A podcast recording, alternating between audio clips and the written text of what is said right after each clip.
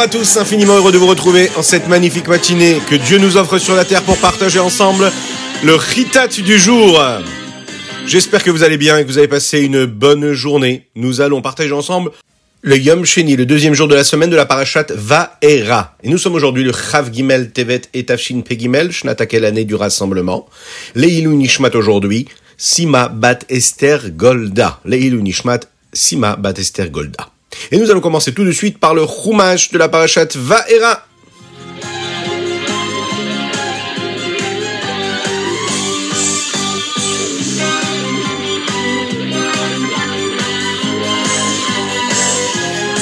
La Torah nous raconte aujourd'hui quelles étaient les familles de Moshe et Aaron. Vous le savez, Moshe et Aaron faisaient partie de la tribu de Lévi.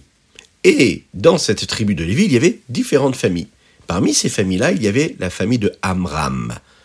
Les béné Israël leur donnaient beaucoup de respect. Il faut savoir que Moshe et Aaron étaient les élus de ce peuple-là, et ils vivaient dans une maison qui était pleine de Torah, une maison où il y avait beaucoup de hirat shamaïm, de crainte de Dieu, une maison où on avait une foi et une confiance en Dieu qui était très forte, très puissante. C'était une famille aussi qui a toujours voulu donner sa vie pour Akadosh Baruch pour Dieu, et toujours donner sa vie pour les autres. Ils avaient une Ahavat Israël, un amour du prochain débordant. C'est la raison pour laquelle, on va le voir, à travers l'histoire, Moshe et Aaron vont tout faire à chaque fois pour sauver le peuple juif, pour leur apporter quelque chose de positif. Rachid d'ailleurs nous rapporte quelque chose de très intéressant. Dans le texte, nous voyons la Torah nous parle d'abord de Réhouven et de Shimon avant de nous parler de la famille de Lévi, dont étaient issus Moshe et Aaron. Pourquoi? Pourquoi nous parler ici de Réhouven et Shimon?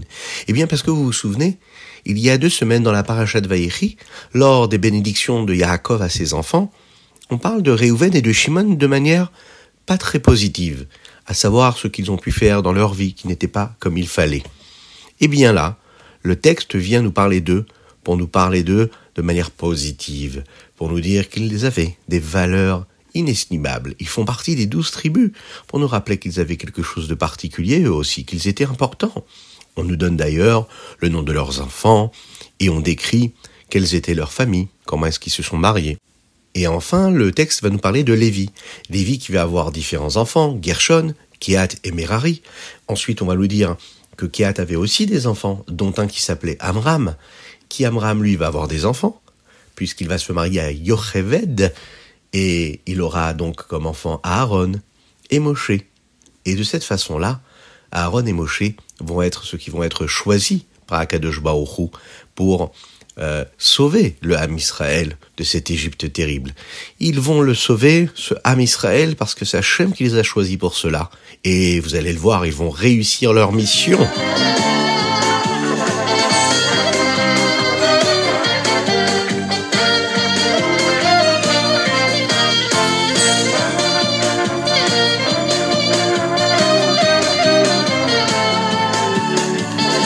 Et nous passons tout de suite au Teilim du jour. Aujourd'hui, nous sommes le Chav Gimel du mois de Tevet, le 23 du mois de Tevet, et le chapitre que nous allons lire, c'est le Kouf Chet jusqu'au Kouf Yud Bet.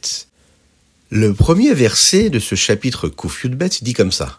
Alléluia, Ashrei ish yare et Hashem bemitzvotav chafetz meod.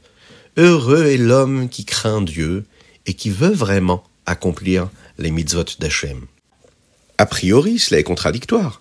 Si l'homme craint Dieu, alors dans ces cas-là, pourquoi est-ce qu'en même temps, il peut aimer faire les mitzvot?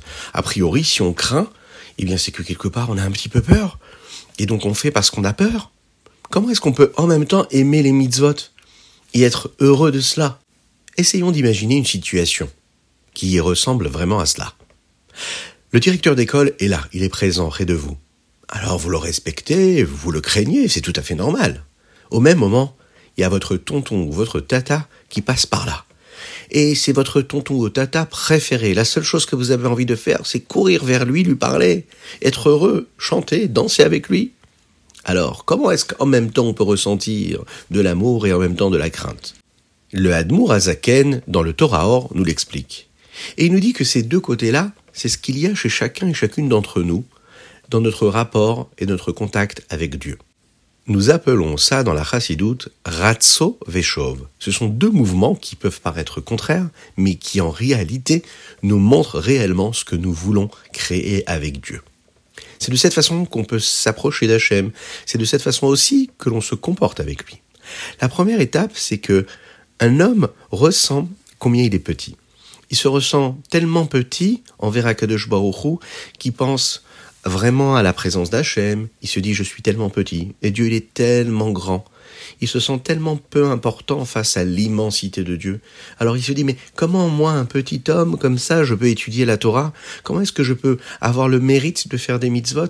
Comment est-ce que je peux me connecter à de la gdoucha, de la sainteté, pour Akadosh Baruch qui lui est le créateur du monde entier, avec toute cette euh, créature-là, céleste, terrestre, avec toute cette nature, tous ces arbres, tous ces animaux, tous ces milliards d'êtres humains qu'il y a sur Terre.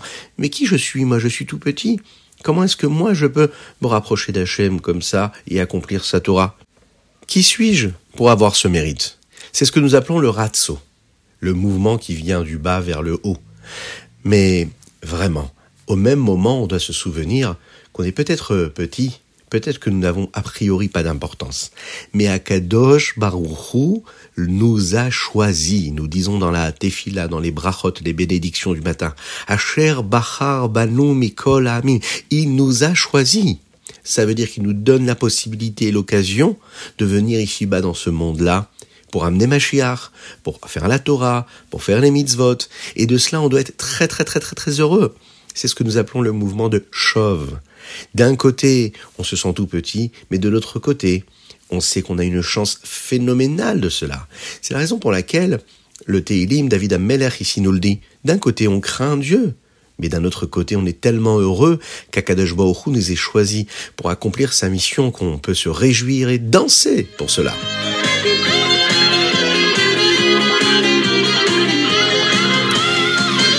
Et nous passons tout de suite au Tania du jour aujourd'hui. Nous sommes dans les L'écouter à Marie, mais nous sommes dans le chapitre 15. Aujourd'hui, nous allons parler de celui qui sert Dieu. Oui, un homme qui sert Dieu, c'est un Benoni. Il travaille dur, il combat le Yetzerara, qui lui ne lui laisse pas accomplir la Torah et les mitzvot comme il faut. Il va aussi faire attention à ce que son corps ne serve qu'à faire des mitzvot et d'étudier la Torah il sert Dieu. C'est ce que nous appelons un Eved. Maintenant, le vrai Eved, c'est le tzaddik. Un petit peu comme celui qui est roi. Vous savez, celui qui est roi, c'est celui qui a des sujets, qui a un peuple. Et celui qui est Eved, c'est celui qui sert le roi. Maintenant, celui qui réussit à servir le roi comme un esclave qui sert son roi, c'est en fait euh, quelqu'un qui n'a même plus de volonté propre. La seule volonté qu'il a, c'est la volonté d'Hachem. Maintenant, il y a celui que nous appelons Asher Lo Avado. Alors, il est un petit peu comme un Benoni, lui. La seule chose, c'est qu'il ne sert pas Dieu en travaillant comme un Eved. Il sert Dieu, mais il n'a pas réussi à faire partir complètement l'envie de faire l'inverse de la volonté de Dieu. En fait, tant que l'homme ne fait pas d'avérote, il peut être un Benoni. Et il y en a pour qui c'est facile hein, de ne pas faire d'avérote. Ils n'aiment pas manger de la nourriture non cachère, ils n'aiment pas dire de mauvaises paroles, ils n'aiment pas euh, perdre du temps, ils aiment étudier la Torah. Mais ils ne sont pas en train de combattre lui, etc. C'est facile pour eux. On a tous des amis qui aiment parler sur les autres, que Dieu nous en préserve, qui aiment faire la shonara, et on a d'autres amis qui, eux, n'aiment pas particulièrement dire des mauvaises paroles, qui n'aiment pas mal se comporter.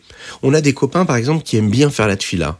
On a avoir des connaissances qui, eux, quand ils sont en train d'étudier la Torah, ils sont heureux d'étudier ou de faire la tfila. Et puis on en a d'autres, on sent qu'ils n'aiment pas vraiment ça. Donc quand c'est facile, donc a priori il n'y a pas de combat. Et s'il n'y a pas de combat, a priori, on n'a pas l'impression que cet homme-là est en train de servir Dieu, puisque c'est pas difficile pour lui. Et là, le rabbi Shonzalman nous explique quelque chose de magnifique. Il nous dit, chaque juif, chacun et chacune d'entre nous, on aime Akadosh Baruch Pourquoi est-ce qu'on l'aime? Parce qu'on est juif.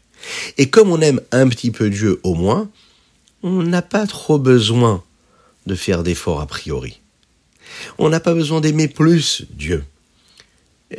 on peut devenir en fait ce serviteur d'Hachem et devenir vraiment quelqu'un qui sert Dieu et être appelé Oved Elohim, celui qui sert Dieu, si je suis capable de faire plus que ce que mon cœur me demande. Quand je suis capable de combattre vraiment, de faire quelque chose qui me paraît pas spécialement aimante, que je n'aime pas particulièrement euh, euh, ne pas parler du mal de mon prochain. Je n'aime pas particulièrement faire la tfila ou étudier la Torah. J'ai envie de penser à autre chose. Eh bien là, je fais un effort. Je me dis non, je vais servir à Kadosh Baruch Je vais travailler dur. Cet effort-là me montre que je me rapproche d'Hachem. Et de cette façon-là, je me rapproche du tzaddik.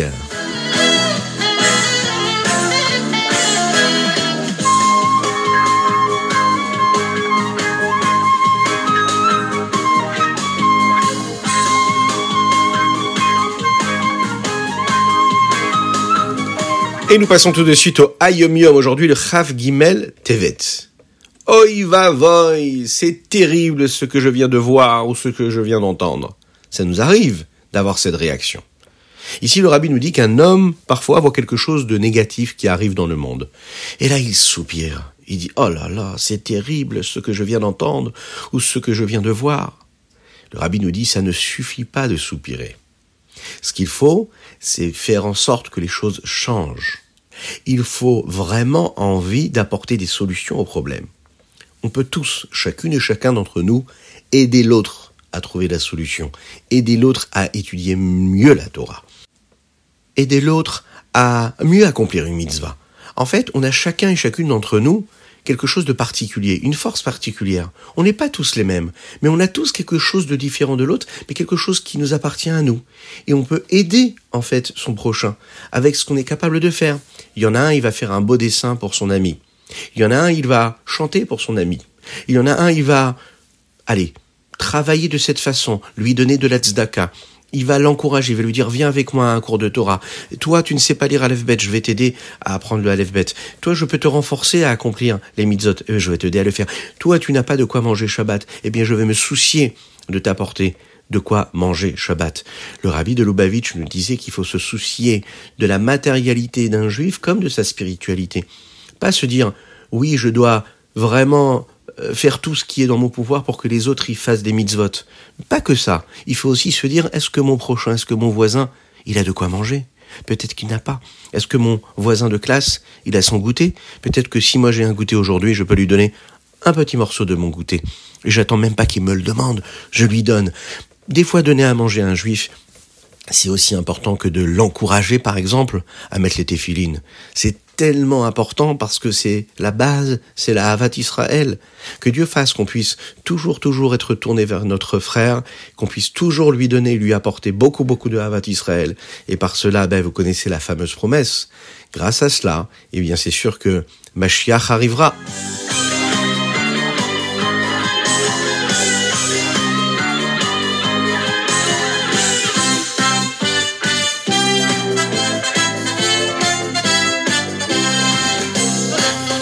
Voilà, c'était le Ritat du jour. J'espère que vous avez passé un bon moment. N'hésitez pas à vous abonner, à nous envoyer vos noms, vos âges, vos prénoms sur le site ritat.fr.